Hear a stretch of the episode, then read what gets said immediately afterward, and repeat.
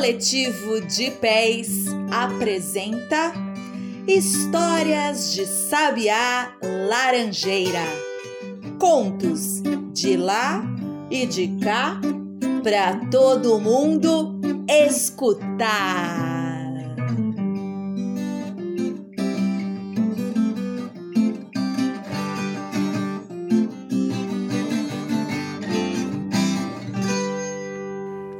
Histórias fantásticas do meu travesseiro. O sumiço do tempo. Naquele dia, o menino chegou da escola cansado. Ele tinha feito muitas coisas, tarefas, atividades e brincadeiras, mas não conseguia mais lembrar de nenhuma. Sua mãe perguntou como foi o seu dia e ele só conseguiu responder: Foi legal. Não que ele não quisesse falar mais coisas, mas é que às vezes tudo acontecia tão rápido que parecia que o tempo passava e nada acontecia. E depois já era hora de comer, do banho, de escovar os dentes, tudo isso para esperar a pior hora de todas, a hora de dormir. No tempo em que o menino era menor, menos grande, mais pequeno, hum, ele não gostava nada dessa hora de ir para a cama. Ele ficava contente com o beijo da mamãe e do papai, com a boa noite e as histórias, mas o problema é que ele não conseguia parar de pensar que o tempo estava indo embora, que ele tinha que parar de brincar, só para o dia deixar de ser o dia e virar escuro e depois voltar a ser claro. E esperar isso acontecer de olhos fechados, sem ver nada, era muito difícil. Porque de olhos fechados, o escuro ficava ainda mais escuro e até o menino sumia no meio de tudo preto. Essa hora de dormir não terminava nunca. E de repente, ele descobriu que estava pensando igual aos adultos, que sempre diziam que não tinham tempo para nada. Até que, numa noite, o menino descobriu por que os pais insistem tanto para as crianças dormirem. É!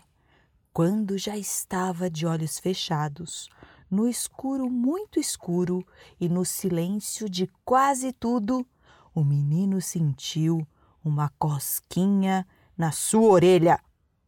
Ele riu, mas riu baixinho, porque senão acordava seu irmãozinho. Depois, a cosquinha na orelha voltou e ele ouviu um barulhinho.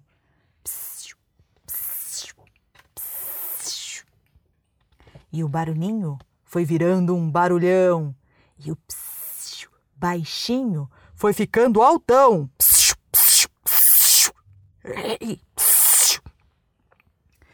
De dentro do seu travesseiro, alguém estava chamando. Mesmo com os olhos fechados, o menino conseguiu ver uma luz bem pequenininha que saía do buraco do seu travesseiro.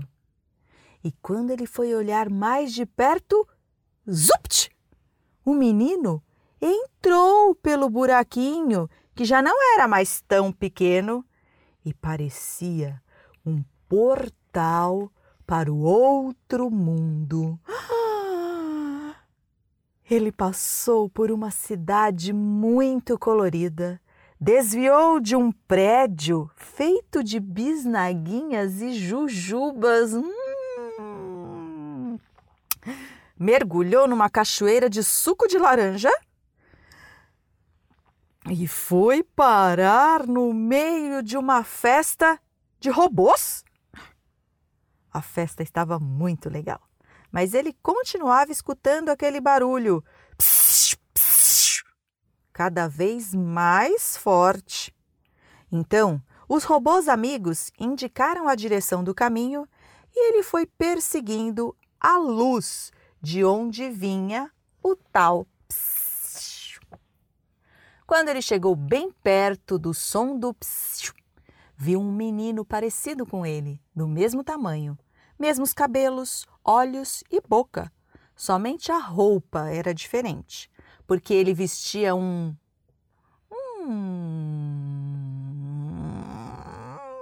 uma roupa de plástico azul e um par de óculos vermelho bem grandão. O menino do outro mundo, que vestia roupa de plástico, perguntou: Você é o tempo? O quê? disse o menino. Meu nome é Dani e estou procurando o tempo. Será que você pode me ajudar? Não sei, ele respondeu. Eu sou só um menino. Isso serve, disse o Dani. Venha comigo. Vou procurar o tempo. Muito prazer, menino. Quer ser meu amigo? Quando o menino disse sim, apareceram asas na roupa mágica do Dani. E eles começaram a voar. Sim, voar! No começo, o menino estava com medo e agarrou bem forte no pescoço do Dani. O que foi? Vocês não voam lá no seu mundo?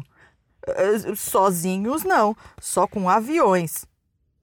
Aviões? o Dani riu. O que é isso? Bom, o menino ia tentar explicar, mas não conseguiu, porque o Dani fez uma manobra radical e um voo rasante no meio de um parque muito esquisito, mas bonito também. Havia animais de todos os tipos e eram do mesmo tamanho, o cachorro, a vaca, o grilo. Eles brincavam e conversavam como as flores. Atrás do parque, os meninos pousaram na porta de uma fábrica de relógios de gelatina. Relógios feitos de gelatina? Hum, o menino perguntou surpreso. Para que serve um relógio feito de gelatina? Para saborear o tempo, respondeu o Dani. O tempo é igual uma gelatina doce. Precisamos comer logo, senão ele acaba de repente e muito rápido. Mas então era mais fácil fazer um relógio de ferro para proteger o tempo e ele nunca mais ir embora. O tempo não está nos relógios, menino. Ele é como as fadas, os duendes e os faunos. Todos sabem que existem, mesmo que não possamos vê-los. E agora ele sumiu de vez. Pluft! Ninguém mais o encontra. Ai, suspirou Dani. É, de onde eu venho, parece que o tempo também sumiu, disse o menino. Bom, precisamos achar o tempo para que essa história e todas as outras possam continuar, exclamou o Dani. Então os meninos ouviram um barulho muito alto, uma mistura de tic-tac dos relógios com máquinas de fábrica, buzinas de carros e, lá no fundo, um piuí de locomotiva. É ela, disse o Dani. Ela está chegando. Vamos correr antes que seja tarde. Mas já era tarde, porque a dona Pressa corre mais rápido que todo mundo. Ela era velha, bem velhinha e magra e tinha cheiro de fumaça. Quem estava falando do tempo? Eram vocês, crianças sapecas? E enquanto a dona Pressa falava com a sua voz, o Dani sentiu medo, porque sabia que ela sempre corria atrás do tempo e por isso tinha ido até a fábrica de relógios de gelatina. Mas o menino não sentiu medo e achou até que conhecia aquela senhora de outro lugar. Então ele se encheu de coragem e perguntou: Ei, o tempo não está com você? Porque sempre dizem que é preciso ter pressa, que não se pode perder tempo. A dona Pressa respirou fundo e respondeu devagar: Olha, menino, eu prendo as pessoas, mas não o tempo. Se elas. Bom, quer dizer, são elas que estão sempre comigo. Enquanto isso, o tempo vai correndo por aí mas eu nunca o alcanço na corrida. E quanto mais eu corro, mais fico para trás. Dona Pressa continuou falando e disse que o tempo havia deixado um recado com a irmã dela, que morava lá em frente, na casa colorida. É só vocês seguirem o cheiro do bolinho de chuva que chegam lá. E agora preciso ir, porque falar assim tão devagar me deixou atrasada. Enquanto a dona Pressa ia embora rapidamente, o Dani apontou a direção da casinha colorida e os meninos correram até lá com muita fome. Na porta da casa havia uma senhora esperando com um prato nas mãos. Olá, meninos, disse ela. Eu sou a Dona Saudade e há tempos espero pela visita de vocês. Vamos entrar? Eles entraram na casa e uma alegria muito grande apareceu. Nossa, falou o menino, que lugar bonito! A casa era cheia de fotos, algumas novas e outras antigas, de pessoas e lugares diferentes.